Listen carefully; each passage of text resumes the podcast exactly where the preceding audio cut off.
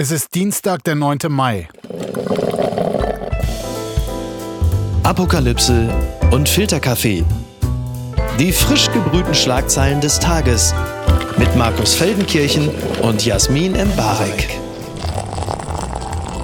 Einen wunderschönen guten Morgen. Herzlich willkommen zu Apokalypse und Filterkaffee, dem Nachrichtenmüsli am Dienstag. Und mir gegenüber sitzt Jasmin Embarek, die erstaunlich frisch aussieht. Guten Morgen, Jasmin. Guten Morgen, Markus. Ja, ich dachte, du hättest jetzt hier äh, wirklich Tage und Nächte diese komische Krönungszeremonie in äh, London da durchgeguckt. Ähm, hast du? Ähm, habe ich. Ich muss dir ehrlich sagen, ich bin übrigens sehr, sehr müde. Ich habe nämlich nur drei Stunden geschlafen wegen der DB, aber dazu später. Ich habe natürlich die Krönung komplett geguckt. Ich hatte sechs Stunden lang Bildschirme an. Ich hatte auf einem das erste Laufen, auf dem anderen Pro 7. Oh, Gott sei auf Dank. Stumm. Ich wusste, dass ich es nicht gucken muss. Äh, jetzt bitte nicht in sechs Stunden, sondern in äh, 30 Sekunden.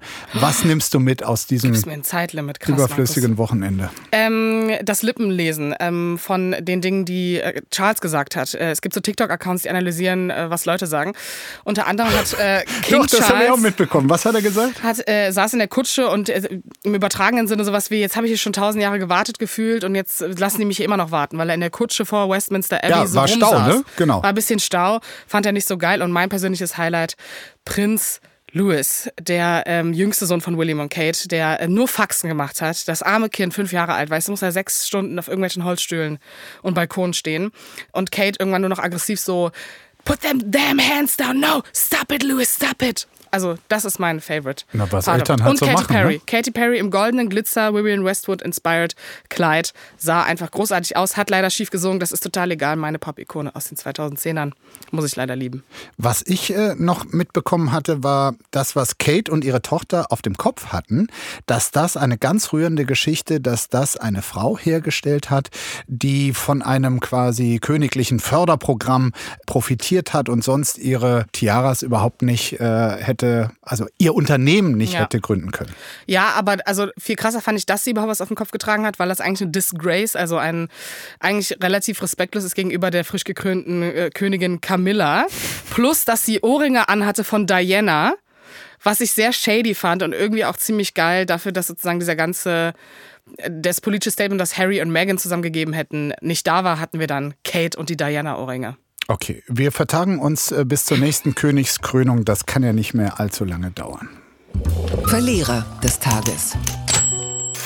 Ist hier unfreiwillig Christian Lindner. Peking lädt Finanzminister Lindner aus. Das berichtet die FAZ. Es sei ein diplomatischer Affront, der mit Christian Lindners Doppelfunktion als FDP-Vorsitzender zusammenhängen könnte. Am Dienstagabend wollte Lindner eigentlich nach Fernost aufbrechen. Erste Station sollte China sein, zweite dann Japan, wo von Donnerstag an die Finanzminister aus der Gruppe der sieben klassischen Industrieländer G7 tagen werden.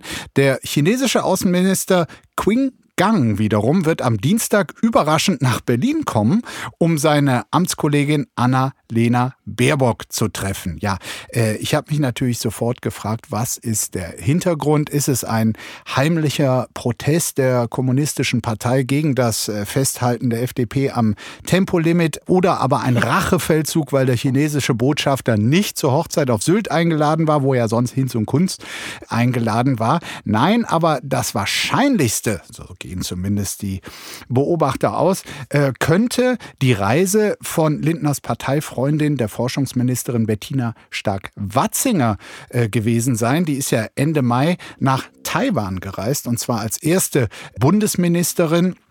Das äh, sieht natürlich äh, China als ungeheuerlichen Akt, so wurde es damals ähm, kritisiert.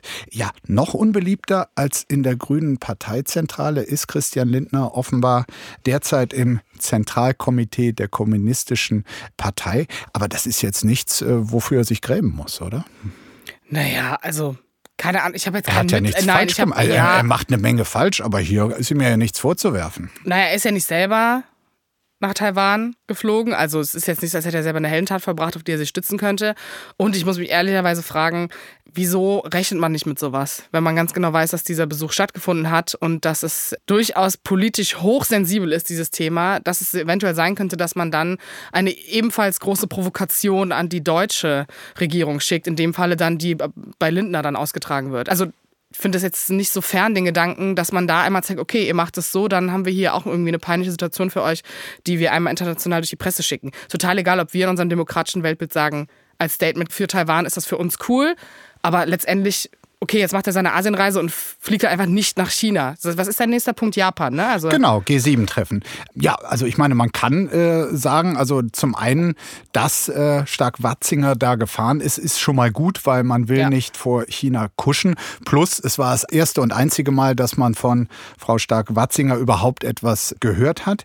Jetzt ist natürlich so ein Peking-Besuch für Christian Lindner tatsächlich sinnlos geworden, ohne diese Einladung, die da mal auf dem Tisch lag. Ein Treffen mit einer chinesischen Schwesterpartei, äh, einer liberalen Schwesterpartei, gibt es ja leider nicht. Nö, aber was ich noch äh, viel interessanter finde, ist übrigens, dass man dann doch aber Annalena Baerbock trifft. Ja, weil die ist ja jetzt auch nicht als größte Freundin des chinesischen Regimes aufgefallen. Aber sie war halt nicht in Taiwan oder irgendwelcher ihrer wichtigen Parteikollegen. Könnte man den Grünen jetzt auch wieder auslegen, ne? Warum äh, man nicht genauso abgestraft wird wie die FDP, warum man nicht da politisch ein stärkeres Zeichen als die Liberalen setzt, die ja sonst in politischen Zeichen zurückhaltender sind, als sich das vielleicht Grüne oder Sozialdemokraten auf die Fahne schreiben Und würde. da ist ja dann die Frage, wer macht wirklich wertegeleitete Außenpolitik? Die, die es für sich auch lauthals beanspruchen oder ja. die anderen? Ja gut, ich glaube, dass die FDP selektive gute Außenpolitik macht. Ich weiß nicht, ob sie sich mit äh, anderen Dingen so beschäftigt, wie vielleicht mit diesem auch sehr symbolischen Ding, wie ich finde. Da, also die FDP hat ja immer so ein, zwei außenpolitische Fables, an denen die so festhalten. Unabhängig davon, dass ich äh, bei Taiwan der gleichen Meinung bin, würde ich der FDP aber auch unterstellen, dass das da durchaus auch so Wahlkampfpolitische Züge hat. Aber ich habe da eben schon den Unterton rausgehört. Du fändest es schon richtig, wenn die Bundesaußenministerin demnächst auch in Taipei mal halt machen würde. Ja, wir hatten das Thema hier ja schon mal, was man dafür Zeichen setzen müsste. Und ich glaube, ich bin da relativ stringent zu sagen, okay, da muss man sich halt auf die wertegeleitete, bessere Seite stellen. Muss Annalena Baerbock entscheiden, ob sie das kann. Zwick mich bitte mal. Markus, wir bleiben bei der FDP. Das ist dein Lieblingsthema. Guck mal, ich nerve dich heute nicht mit Markus Söder. Denn die FDP Na, will Innenstädte ja okay. autofreundlicher machen. Das berichtet NTV. Die FDP will die mm. Innenstädte wieder mehr für Autofahrer öffnen. Das berichtete die Bild-Zeitung am Montag unter Berufung auf eine Beschlussvorlage, über die das FDP-Präsidium abstimmen soll. An Parkautomaten soll eine, halt dich fest, Brötchentaste für kostenloses Kurzparken eingeführt werden. Außerdem soll Kurzparken im eingeschränkten Halteverbot künftig bis zu fünf Minuten statt bisher drei Minuten möglich sein. Ja. Ey, mein erster Gedanke war, eigentlich finde ich das ziemlich geil, weil ob das jetzt drei oder fünf Minuten erlaubt ist und ob man da nicht irgendwie, klar, es klingt irgendwie bescheuert mit dieser Brötchentaste, aber ich, ich fahre ja gerne mit Autos, ich werde gerne mit Autos gefahren und das holt mich leider ab. Ich bin ein klimaignorantes Arschloch und du sagst jetzt, dass du das richtig schlimm findest, ne? Alles autofrei machen und niemals diese Möglichkeit. Na, ich sehe erstmal eine Diskriminierung von, ähm, sagen wir mal, Vollkornbrotessern ja. oder auch Croissant-Freunden. Hier nein, aber es ist ja tatsächlich, das ist ja ein Phänomen, was die FDP jetzt nicht gefunden hat. Diese Brötchentaste, die gibt es tatsächlich schon länger. Bremen hatte das nur.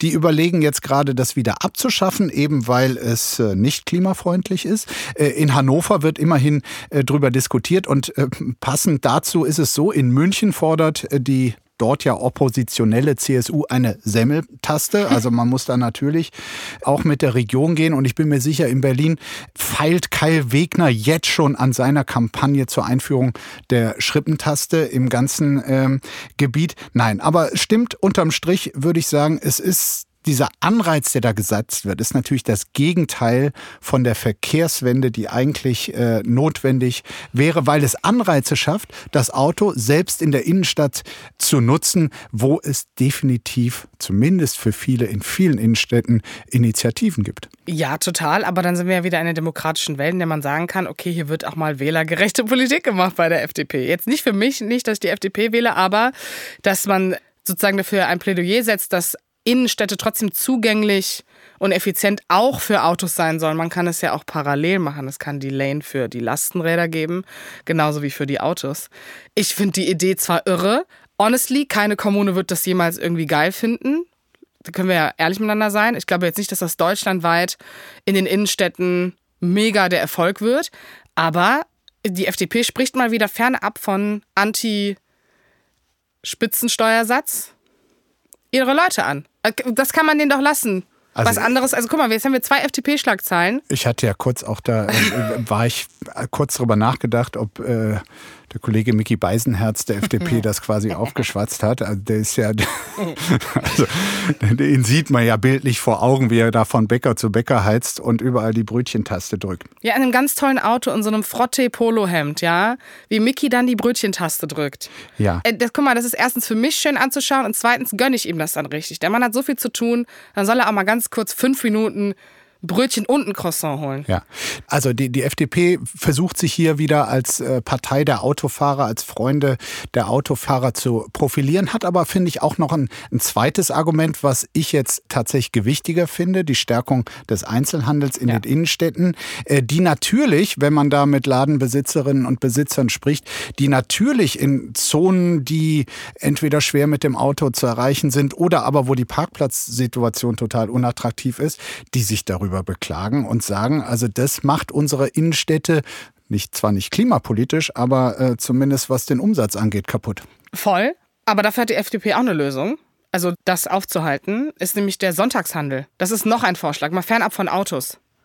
Also ich bin schon mehrmals auf Twitter in Kämpfe reingeraten, in denen dieser Sonntagshandel diskutiert wurde. Das heißt, du bist dafür? Nee, nee, Sonntag? warte, warte, ich möchte das noch nicht lüften. Okay. Und Leute wirklich hochemotional diese These ausdeklarieren. Und ich bin so ein bisschen, welche, Überall. welche These? Ja, dass es, dass Sonntagsgeschäfte bestimmte Geschäfte aufhaben sollen.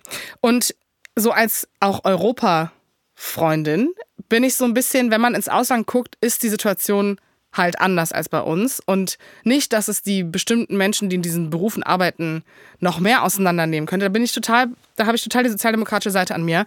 Aber ich verstehe den Impuls zu sagen, bestimmte Geschäfte vereinzelt sollten die Möglichkeit haben, sonntags geöffnet zu haben. Oder dass nicht ganz Berlin am Südkreuz oder Ostbahnhof in diesem Drecksrewe steht. Also, weil es gibt auch einfach Menschen, auch Menschen, die Systemarbeit leisten, ja, die in der Pflege arbeiten oder so, die ja auch nicht Sonntag dann zur Tanke fahren und für 6 Euro die Cola holen. Das ist jetzt ein sehr plakatives Beispiel. Aber so Einzelhandel, der zumindest Lebensmittel anbietet oder, keine Ahnung, auch Bücherläden oder sonstiges, irgendwas, was halt Freizeit-related ist, finde ich, ist kein falscher Gedanke. Ich habe das Gefühl, das wird hier niemals passieren. Ich finde es halt geil, wenn ich irgendwie in England oder Frankreich bin, dass es so ist. Ich fände es halt nur wichtig, dass es dann auch vor den Geschäften die Brötchentaste gibt. Ähm, mir, mir ist übrigens aufgefallen, dass es so eine gewisse, äh, rhetorisch und politisch, so eine gewisse Brötchen- und Bäckerfixiertheit der FDP und auch ihres äh, Vorsitzenden Christian Lindner gibt. Ich weiß nicht, ob du dich noch an seinen Ausspruch aus dem Jahr 2018 erinnern kannst, die ihm Rassismusvorwürfe eingebracht haben. Damals sagte Lindner, man kann beim Bäcker in der Schlange nicht unterscheiden, wenn einer mit gebrochenem Deutsch ein Brötchen bestellt, da haben wir es, ob das der hochqualifizierte Entwickler künstlicher Intelligenz aus Indien ist oder eigentlich ein sich bei uns illegal aufhaltender, höchstens geduldeter Ausländer. Ja, über die Lebensphilosophien von Christian Lindner möchte ich eigentlich nicht nachdenken, weil ich würde diesem Mann latent vorwerfen, dass sein Weltbild auf jeden Fall nicht in die gebildete Ingenieursrichtung geht, sondern in die andere. Aber das, äh, bitte lass uns das heute nicht ausdiskutieren. Die sollen echt mal kleine Brötchen backen. Das jüngste Wunder des Robert Habeck. Jetzt bringt er mir hier wieder Habeck mit. Weißt du, einmal nicht Söder, kriege ich das. Ja, ich weiß nur nicht, ob es Robert Habeck so freut. Vollmundige Worte, halbherzige Taten. So lautet ein Kommentar meines Spiegelkollegen Stefan Schulz. Robert Habeck will ein Minister sein, der Fehler zugibt. Das wäre begrüßenswert, wenn er die Fehler seines Staatssekretärs Patrick Greichen nicht nur selektiv aufklären würde.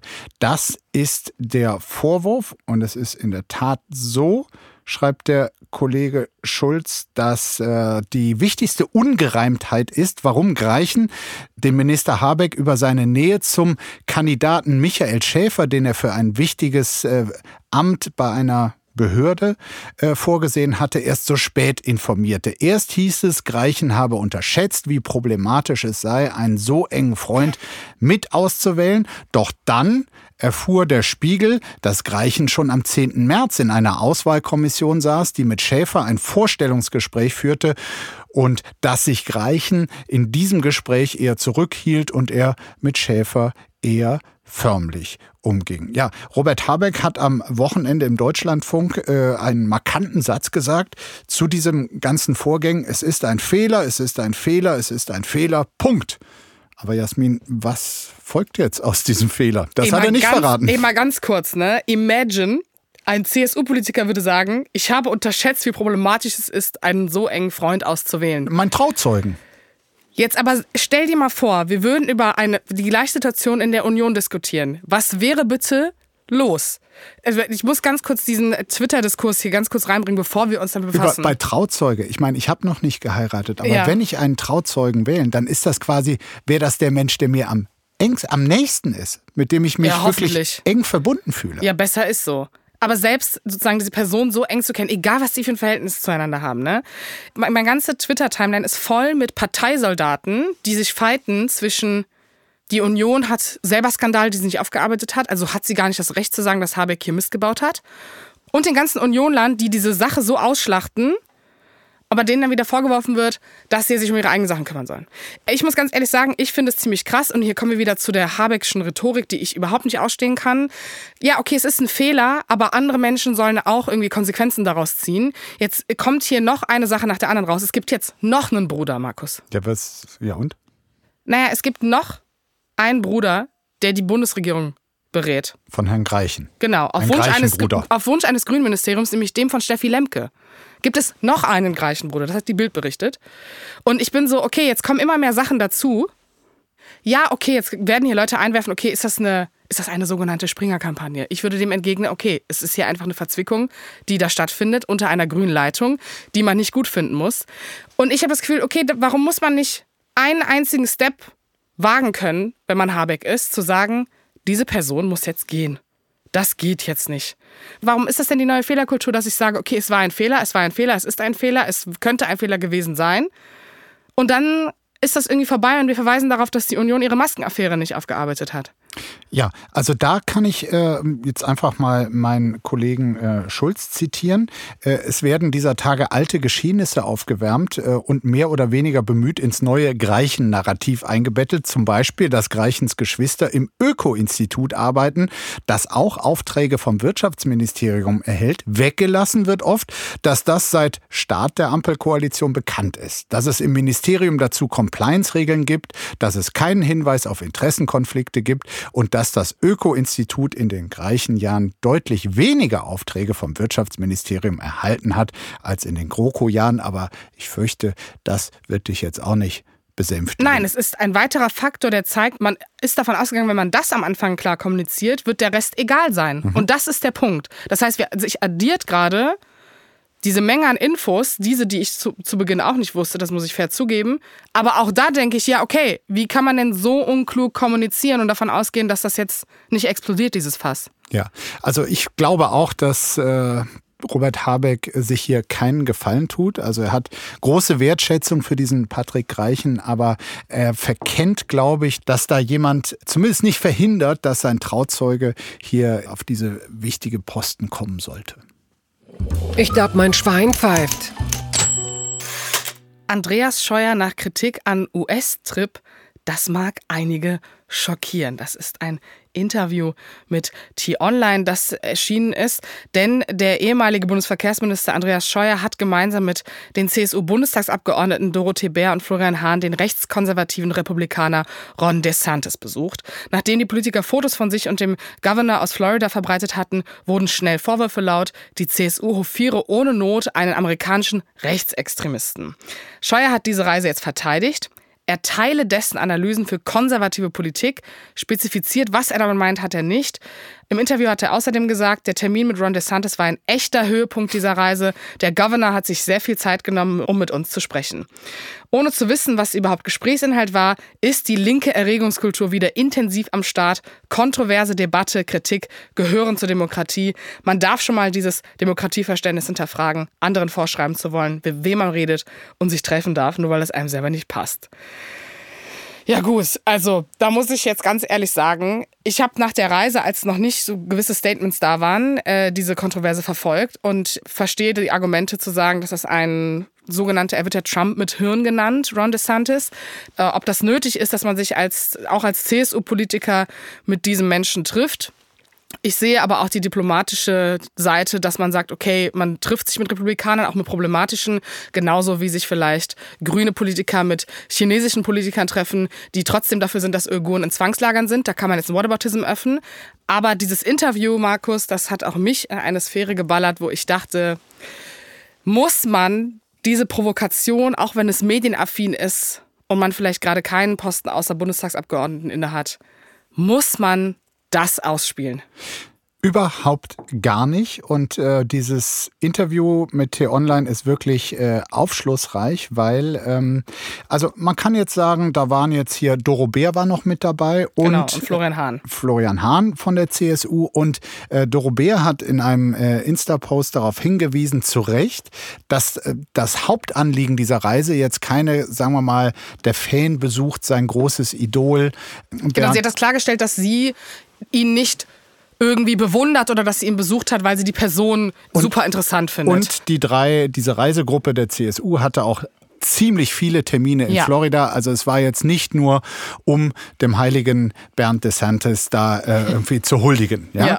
Aber so wie es äh, Scheuer zumindest auf Social Media hat aussehen lassen, ja. hatte er da, glaube ich, also so scheint es zumindest, und das bekräftigt jetzt auch dieses Interview, ja.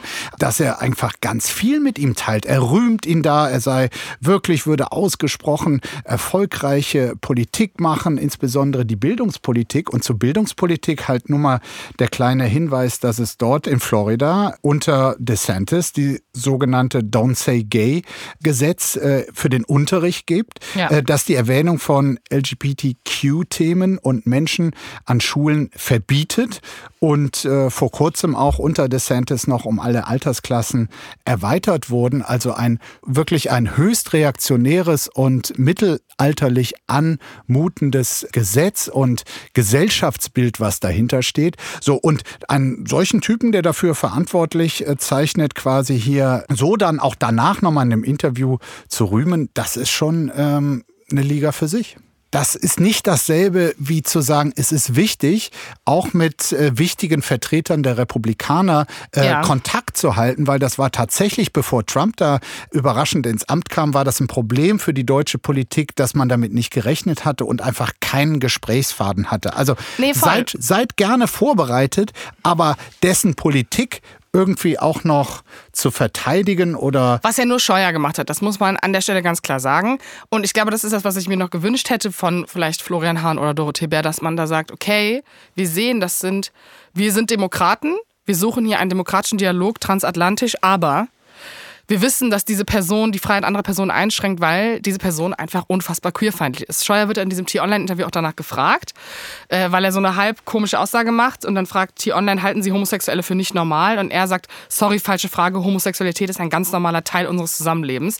Wo ich mich halt frage, okay, die eigenen Aktionen sind ja dann auch irgendwie Taten, die man verteidigen muss, weil wenn man mit sich mit so einer Person trifft und dann nicht öffentlich kritisiert, dass man hier irgendwie ein gutes transatlantisches Gespräch geführt hat, aber genau diesen Aspekt nicht toleriert, weil man vielleicht selber sagt, okay, Ehe für alle oder so, das ist was, das haben wir als Union mit durchgesetzt und da können wir nicht irgendwo hinfahren, wo jemand absolut queerfeindlich ist und das nicht danach klarstellen. Also hat mir so vielleicht das Twitter-Statement von Florian Hahn oder Dorothee Bär gefehlt, was in der Länge im Prinzip diesen marginalisierten Menschen, die sich vielleicht auch davon jetzt unfassbar verletzt fühlen oder die Angst haben, okay, eine deutsche CSU nähert sich diesen Republikanern an. Was passiert, wenn die das nächste Mal gewinnen? Was bedeutet das für die deutsche Politik im Dialog mit den US-Amerikanern? Das verstehe ich schon, aber ich glaube, man muss Scheuer in dem Falle wirklich von den anderen beiden separieren in der Bewertung, weil da nochmal so nachzutreten und äh, DeSantis so auf dieses Podest zu stellen, da bin ich äh, ziemlich bei dir. äh, ist etwas unwürdig. Mir ist da noch was anderes aufgefallen. Also ja, er betont in diesem Interview ganz viele politische Punkte, die quasi DeSantis und die CSU miteinander verbindet. Mhm. Er sagt also, beide hätten quasi gemeinsam, dass sie äh, noch andere Sorgen als Klimahysterie Zitat, oder Genderfragen haben. Und äh, ich zitiere hier Scheuer, wir können nicht nur Politik für Washington, New York und Kalifornien machen und auch nicht nur für die Berliner Bundesbubble. Die Ampel, damit ist er dann in Deutschland, kümmert sich zu wenig um die Leistungsträger, den Mittelstand, die Familienunternehmen und die arbeitende Bevölkerung. Ron DeSantis, er kennt den Namen, spricht hierzu eine sehr klare Sprache und hat damit, wie gesagt, großen Erfolg. Und spätestens da äh, fühlte ich mich dann an an einen anderen großen Christsozialen erinnert, nämlich an äh, Horst Seehofer, der, als äh, das mit Trump so gerade losging, als er frisch gewählt war, auch ein wirklich bemerkenswertes äh, Interview äh, gegeben hatte. Das zeigt, neurechte Phänomene aus den USA werden in Bayern erstmal mit einer gewissen Faszination begrüßt oder ihnen begegnet. Seehofer sagte damals, mir gefällt, dass er also Trump, die Menschen direkt anspricht und ihre Lebensrealität berücksichtigt. Gut, aber jetzt kannst du die CSU auch nicht komplett auf Horst Seehofer nochmal reduzieren in ihrer jetzigen Verfassung. Ich glaube, der spielte da auch mal eine gewisse Zeit eine gewisse Rolle. Voll. Und das äh, Muster des erstmal, also toll, wenn da einer eine klare Sprache spricht, ja, ganz egal, was danach dann kommt, also das erkenne ich hier schon. Ich habe aber was Positives am Ende dieser Debatte. Ich oh bin Gott. mir ziemlich sicher, weder wird Ron DeSantis der nächste amerikanische Präsident, ja. noch Andreas Scheuer der nächste Bundeskanzler. Unbegrenzte Unmöglichkeiten. Arbeitnehmer wollen Vier-Tage-Woche, das schreibt die Süddeutsche Zeitung. Eine deutliche Mehrheit der Beschäftigten in Deutschland will kürzer arbeiten, ohne auf Gehalt zu verzichten. Ja, wer will das nicht? Äh, zu diesem Ergebnis kommt zumindest die gewerkschaftsnahe Hans-Böckler-Stiftung, die in einer äh, repräsentativen Stichprobe 4000 Beschäftigte befragt hat. Knapp 81 Prozent, eine deutliche Mehrheit also, wünscht sich eine Vier-Tage-Woche bei vollem Lohnausgleich. Demgegenüber stehen 17 Prozent, die sie nicht wollen. Mhm. Und 2 Prozent, die angeben, bereits vier Tage pro Woche zu arbeiten. Ja, also die Vier-Tage-Woche ist ja wirklich äh, spätestens seit dem 1. Mai wieder heiß in der Diskussion. Äh, die IG Metall hat äh, die Forderung erhoben, auch in ihrer ähm, Historie äh, durchaus neu, zumindest für gewisse Branchen die Vier-Tage-Woche anzustreben. Ich glaube, es verbinden damit tatsächlich viele Leute eine große Hoffnung mit dieser Debatte. Tust du das auch, Jasmin? Mm, ich, also das klingt jetzt vielleicht ein bisschen platt, aber ich mache da voll den Unterschied zwischen eher privilegierten Jobs und Systemjobs, ähm, weil ich glaube, für unsere Kaffee-Latte-Welt, Giorno Bubble, wäre das jetzt was anderes als für, keine Ahnung, ein Pfleger. Oder, ich hasse Kaffeelatte. Ja, du weißt, was ich meine. Ich erinnere, ja, ist okay. es ist Per se ist die Idee super. Postkapitalismus ballert an der Stelle. Und ich glaube auch ein Teil der jüngeren Generation, die irgendwie das Gefühl haben, diese Arbeitsmoral, die die Elterngeneration mitbringt, äh, die aber auch einen gewissen Standard gesichert hat, der jetzt für viele nicht mehr erreichbar ist, weil es einfach auch eine große Lohndiskrepanz gibt. Es gibt einfach sehr viele Menschen, die so viel verdienen, dass sie gerade so überleben. Da ist der Ausblick mit dem gleichen Geld vielleicht vier Tage arbeiten zu gehen und drei Tage Freizeit zu haben, ein anderer als vielleicht für Menschen, die sehr gut leben können. Das heißt, klar ist die Idee per se gut, aber ich bin halt so, okay, wenn es für, für Pflege oder für Lehrer oder für Kita-Berufe gilt, dann können wir darüber reden, aber da kommen wir halt in den Fachkräftemangel. Das heißt, es ist wieder ein sehr idealistisches Konstrukt, das ich jetzt nicht sehe. Und vor allen Dingen diskutieren wir das ja auch jedes Jahr zum 1. Mai. Ja, also es ist gerade vor dem Hintergrund des Fachkräftemangels, glaube ich, ähm, tatsächlich sehr schwierig, diese schöne Idee äh, umzusetzen, weil klar, es gibt gewisse Arbeiten, das muss man äh, ganz klar so sagen.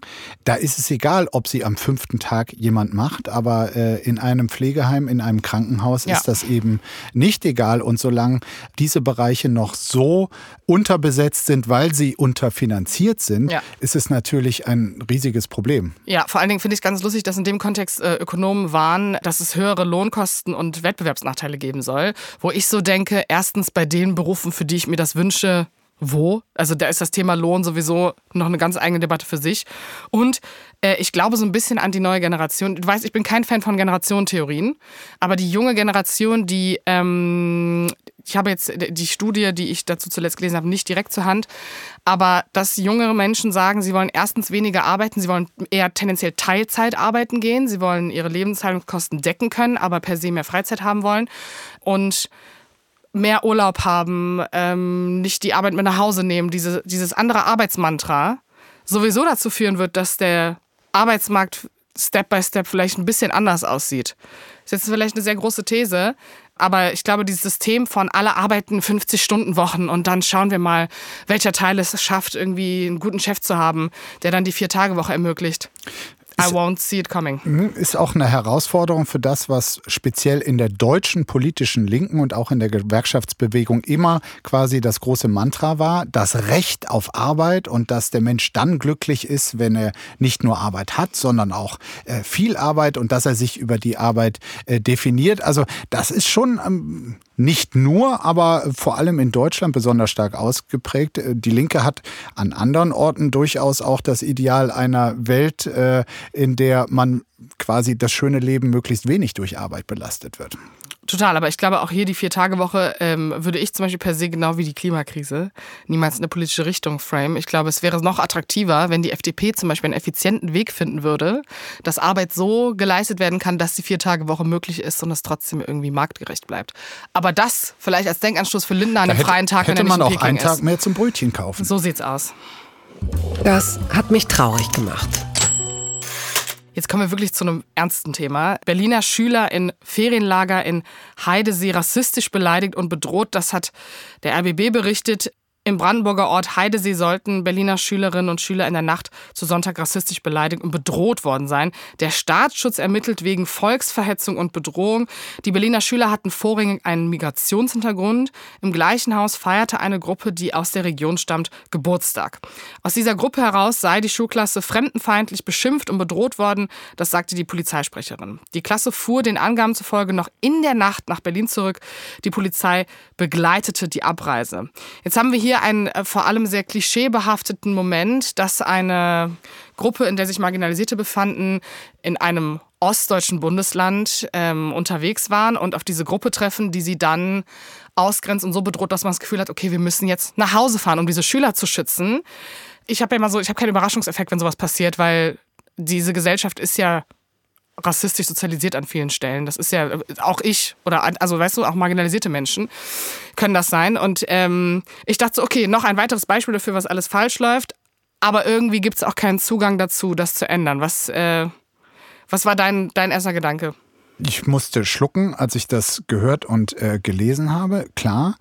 Und äh, ich habe auch direkt gedacht, okay, das zahlt voll auf das Klischee äh, Ja. ein. So, also äh, wo müssen Menschen mit Migrationshintergrund die größten Sorgen haben? Irgendwo auf dem ostdeutschen Land. Ich weiß, dass sich äh, viele quasi darüber aufregen, dass äh, ihre Region, die sie äh, lieben, äh, vor allem mit Fremdenfeindlichkeit in Verbindung gebracht wird.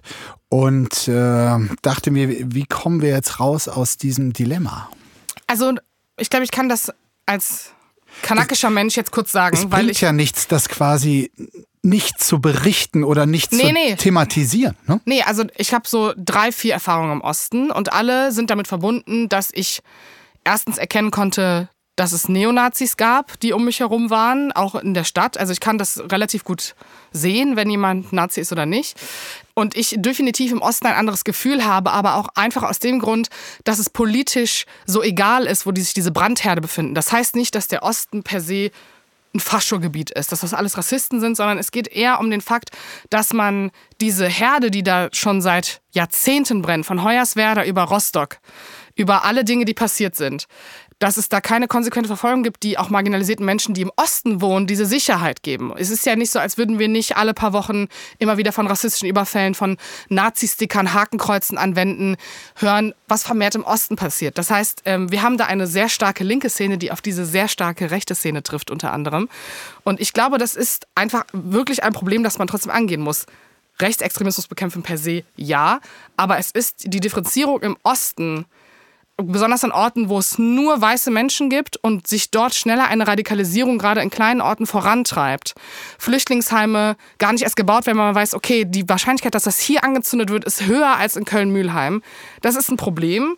äh, von dem ich auch nicht weiß, wie man das angeht, wo auch viele Rechtsextremismus-Experten in diesem Land sich dran zerbeißen. Ich aber auch einfach das Gefühl habe, okay, wenn wir jetzt hier sitzen und so sagen, oh mein Gott, it happened in the Osten, wir natürlich jetzt äh, uns daran aufgehalten können zu sagen, okay, es gibt mehr Straftaten dieser Art dort. Andererseits bringt uns das ja nichts, weil da auch nicht nur weiße Menschen leben und zweitens, dass auch nicht die Lösung des Problems ist, zu sagen, dass der Osten äh, da ein Problem hat, mit dem er alleine dasteht. Was ist denn da schiefgelaufen? Falsch abgebogen. ICE der Deutschen Bahn verfährt sich auf dem Weg nach Berlin. Das schreibt der Tagesspiegel. Auf der Strecke von Hildesheim nach Berlin ist ein Schnellzug der Deutschen Bahn am Sonntagvormittag falsch abgebogen. Zwischen Braunschweig und Wolfsburg wurde der ICE kurzzeitig in Richtung Magdeburg fehlgeleitet, wie ein Bahnsprecher bestätigte. Der Zug sei dann zurückgefahren und habe die Fahrt in Richtung Berlin inklusive aller Haltestellen zurückgelegt. Es gab 30 Minuten Verspätung, wie es dazu kam, ist noch unklar. Also mich hat nicht überrascht, dass hier bei diesem falsch abgebogen auch wieder Wolfsburg ähm, mit ähm, im Spiel ist, äh, wobei es diesmal nicht so war, dass äh, Wolfsburg übersehen wurde. Aber ich meine, das ist schon krass. Also wenn du, wenn du da denkst, äh, die Weichen können dich auf ein. Das war offenbar Glück, dass da jetzt keiner entgegenkam. Aber ich glaube, netto waren das nicht mehr Zeit, weil ich pendel ja sehr viel Köln-Berlin. Und manchmal muss ich diese Züge nehmen, die über Magdeburg fahren, weil irgendwas in Hannover gebaut wird oder so. Irgendwas ist immer. Ja, und das und ist zwischen Berlin und Hannover eine Dreiviertelstunde mehr. Hatte ich erst am Wochenende. Genau. Und wie gesagt, äh, deswegen fand ich die Nachricht gar nicht so. Also, ich war, ja, okay, es war dann halt die normale Zeit vom langen Zug, also solange nicht noch mehr Verspätung Ich glaube, die Verspätung ist hier nicht das Thema, sondern dass mm. Züge falsch abbiegen können. Ja, das ist halt ein menschlicher Fehler. Da muss ich ehrlich sagen, wenn es nur das ist, dann ist doch, ist doch okay. Merke, Zumindest hat jemand mitbekommen. Also auch, dass jemand gereilt hat, dass dieser Zug offensichtlich nach Magdeburg soll, ist ja schon mal für die DB auch ein gutes Zeichen. Ja, ich merke irgendwie, du hast, du hast irgendwie hm. noch, noch mehr, was dich hier umtreibt. Nee, ich hasse Stichwort. die Deutsche Bahn. Ich hasse die Deutsche Bahn, Markus, das weißt du doch. Die können, also sorry, die können nichts. Verbreite hier nicht immer so viel Hass. Nee, das ist wirklich, das ist meine Hasspredigt äh, des Tages. Du hast doch gerade gesagt, es sind auch nur Menschen. Ja, das sind auch nur Menschen. Ich rede auch nicht von den einzelnen Mitarbeitern, die im System Wir einfach gefickt sind durch ihren ja. Arbeitgeber. Mhm. Das gibt es ja. Sondern als Person, die wirklich drei bis viermal die Woche pendelt, ja. Ich weiß nicht, ob das irgendwas an der Klimakrise ändert, dass ich nicht doch den Flieger nehme. Aber das kostet mich sehr viel Kraft, das nicht zu tun. Weil es ist diese Strecke Köln-Berlin, ne? Die ist auch wirklich die schlimmste Deutschlands. Ich würde so vielleicht sagen, Hamburg-München ist auch noch krass, weil die einfach so lange dauert. Ja. Aber Köln-Berlin ist so ein Pain in the Ass. Es ist niemals möglich, pünktlich zu kommen. Dieser Zug ist dauernd überfüllt. Er ist ekelhaft. Es treffen die komischsten Menschen aufeinander. Das Bordbristol hat im Schnitt zu. Ich weiß, es sind voll die Privilege-Probleme, aber ich finde es super schlimm, viereinhalb Stunden wenn ich Glück habe, in so einer engen Metall Schlauchartigen Büchse festzustecken, neben Menschen, die ich nicht mag, auf engen Sitzen, die hässlich bezogen sind und Personal, das 50-50 gut gelaunt ist oder nicht, weil andere penetrante Menschen meines Umfeldes sie schon den ganzen Tag über nerven und sie dementsprechend gerechtfertigt aggro sind. Also Deswegen, ich wäre gerne auf dieser Fahrt gewesen, weißt du wieso? Weil ich glaube, die hatten bestimmt einen lustigen Schaffen und hatten dann so Entertainment, während das WLAN nicht funktioniert. So, oh mein Gott, wir sind einfach falsch abgebogen.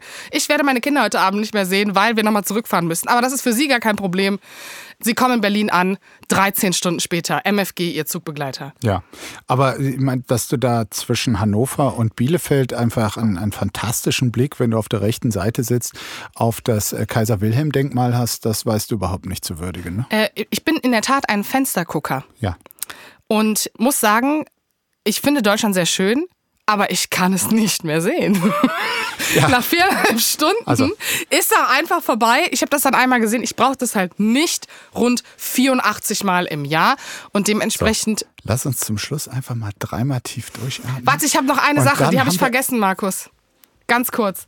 Ich wollte dir nur sagen, während seine äh, CSU-Mitgenossen, ja, das ist jetzt ein schwieriges Wort, egal, ich sage es trotzdem, äh, mit DeSantis abgehangen haben, hat Markus Söder sich einen McGrip gegönnt. Vielen Dank für Ihre und dementsprechend, liebe nein, Zuhörerinnen. Nein, nein, nein, du Zuhörer. kommst da nicht raus. Du kommst da nicht raus. Warte doch, das interessiert die Leute. Das sind meine Fans. Mhm die, mein, die mein Fantum von, von Söder-Bildern toll finden.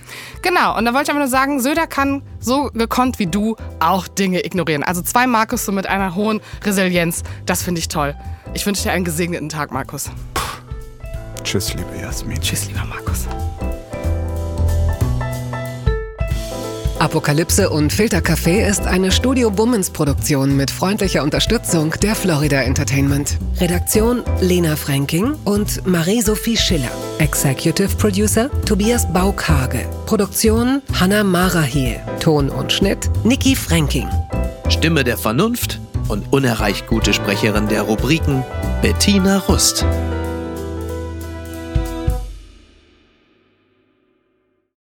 Ich dachte ja, wir machen einen Podcast zusammen, Joko, und dann ähm, hängen wir einfach ab, einmal die Woche, unterhalten uns ein bisschen lustige Alltagsbeobachtung, manchmal politisches Ja. Take, dies, das, Feierabend. Was stattdessen passiert, ich muss Sport machen. Schöne Naja. Scheiße. Auf eine gewisse Art und Weise ist es aber auch abhängend. Ne? ja gut, ähm, das ist aber so, so eine Entwicklung, die man natürlich nicht kommen sieht, wenn man einen Podcast beginnt, wo man aber, wenn man einen Podcast hat, wie wir beide, der jeden Donnerstag erscheint, äh, und Sunset Club heißt, sehr dankbar darüber ist, dass zum Beispiel ein Gast wie Kai Pflaume sagt, hast du nicht Bock auf eine Klimmzug-Challenge? Ja, und jetzt mache ich seit zweieinhalb Monaten, trainiere ich Klimmzüge. Bald ist es soweit. Die große Auflösung, habe ich es geschafft, einen Klimmzug zu schaffen. Also habe ich es geschafft, ihn zu schaffen. Und die Laune ist im Keller bei mir, außer natürlich, wenn wir uns unterhalten miteinander. Aber den Rest der Zeit, den ich nicht mit dir Podcast mache, mache ich ja Sport. Ja, äh, schaltet doch einfach ein und hört rein. Wir würden uns sehr freuen. Und wenn es euch nicht gefällt, sagt bitte keinem.